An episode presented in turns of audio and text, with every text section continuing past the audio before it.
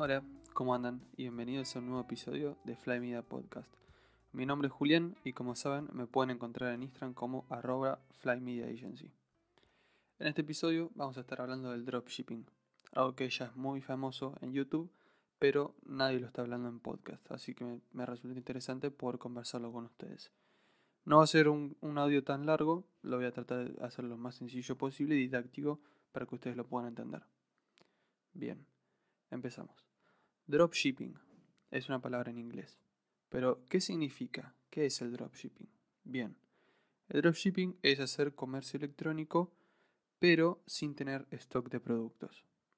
Por ejemplo, yo vendo celulares, pero yo no tengo ningún stock de celulares, sino que se los pago a mi proveedor dependiendo de la demanda. Entonces, me creo un sitio web que se llama Teléfonos de Julián. Subo los modelos que yo quiera y los pongo a la venta, con mercado pago y los diferentes formatos de pago que se aceptan. ¿Qué sigue ahora? Conseguir los clientes. Suponiendo que corrí anuncios en Facebook y en Instagram, hice remarketing y tengo un, un buen público establecido, lo ideal ahora sería que la gente me compre. Cuando recibo una compra, ¿qué pasa? Esa compra yo recibo el dinero y ¿qué hago con ese dinero?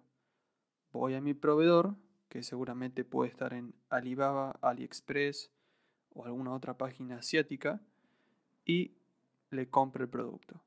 Ahora, yo el producto que puse en mi tienda está a un precio mucho más caro, o dependiendo si tengo que cubrir muchos costos, que el que me vende el proveedor. Por ejemplo, en mi tienda online yo vendo un teléfono a 100 dólares, pero mi proveedor me lo consigue a 55 dólares. Entonces yo a esos 55 le tengo que sumar los costos operativos de tener el sitio web, los anuncios y la logística para enviar el producto. Cuando tengo eso, sobre el precio le tengo que sumar las ganancias que yo quiero tener por venta de producto. Supongamos 20 dólares. Sumando todo eso, saco el precio del producto que voy a vender y cuando ya tengo la plata, como había comentado anteriormente, se lo pido al proveedor. ¿Y al proveedor qué le digo? Mira, quiero este teléfono, que ya lo tenés en stock, y envíaselo a María Paula y esta dirección y sus datos. Entonces, ¿qué, ¿quién le va a enviar el producto a María Paula? El proveedor. Yo no, nunca lo voy a tocar el producto. Tal vez tenga, tenga el producto para hacer algunas fotos y después se lo devuelvo al proveedor. Pero nunca lo voy a tener en mi mano. Así que serías como un intermediario de productos. Está mal visto esto generalmente. Por ejemplo, muchos lo han utilizado en la pandemia para distribuir productos eh, de salud, como pueden ser los barbijos o los termómetros. Cada uno es responsable de lo que hace y sabe lo que está bien o lo que está mal. Y bueno, eligen. Pero en Estados Unidos principalmente, que es donde China y Estados Unidos, a pesar de la guerra comercial, tienen, buena tienen buen comercio y conexión, eh, se pueden hacer estos tipos de emprendimientos y empresas. Entonces repasamos. Yo nunca tengo stock. La gente que me compra, derivo los datos y el dinero de la compra a mi proveedor y ahí genero una ganancia eh, cubriendo los, costos.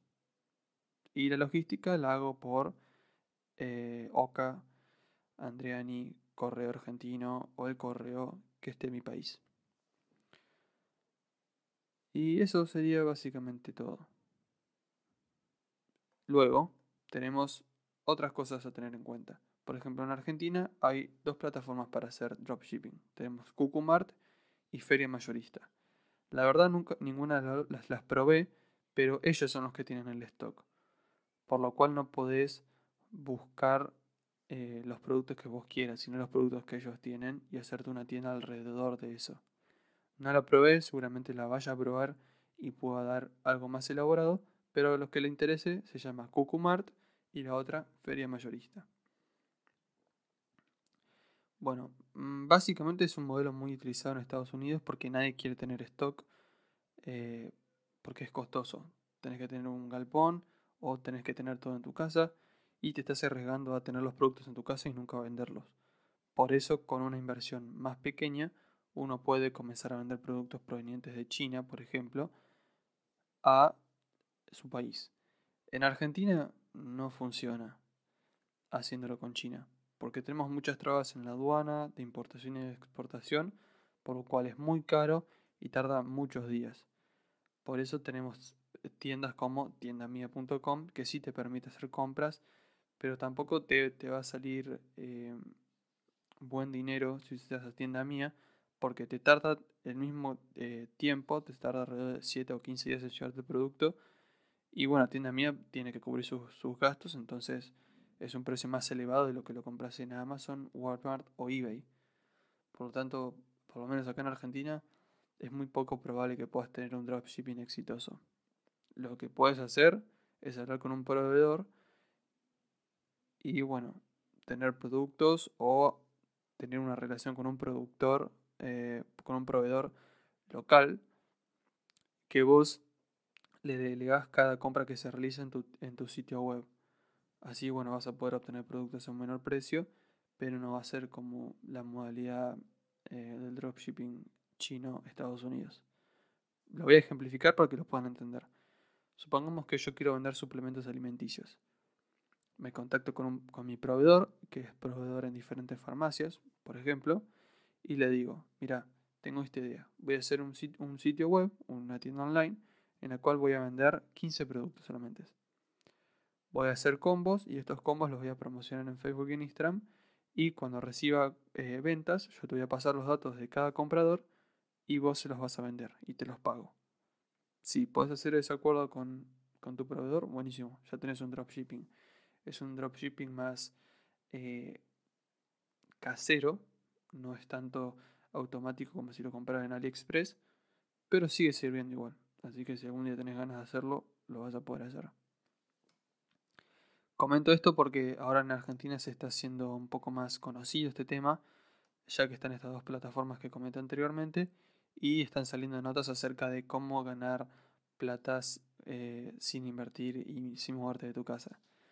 Hay que tener cuidado con estos títulos porque esto sí es cierto, es verdad, funciona, yo lo he hecho, pero tampoco hay que caer en la, en la trampa o en los esquemas piramidales. Esto no es un esquema piramidal porque no estás involucrando a nadie, solo que estás haciendo comercio electrónico sin stock.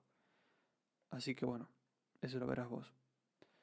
Así que bueno, como comenté, este episodio va a ser cortito, lo dejo hasta acá, van a ser seguramente 8 minutos. Y bueno, nos vemos en el próximo capítulo. Como saben, me pueden encontrar en Instagram como arroba Fly. Un saludo.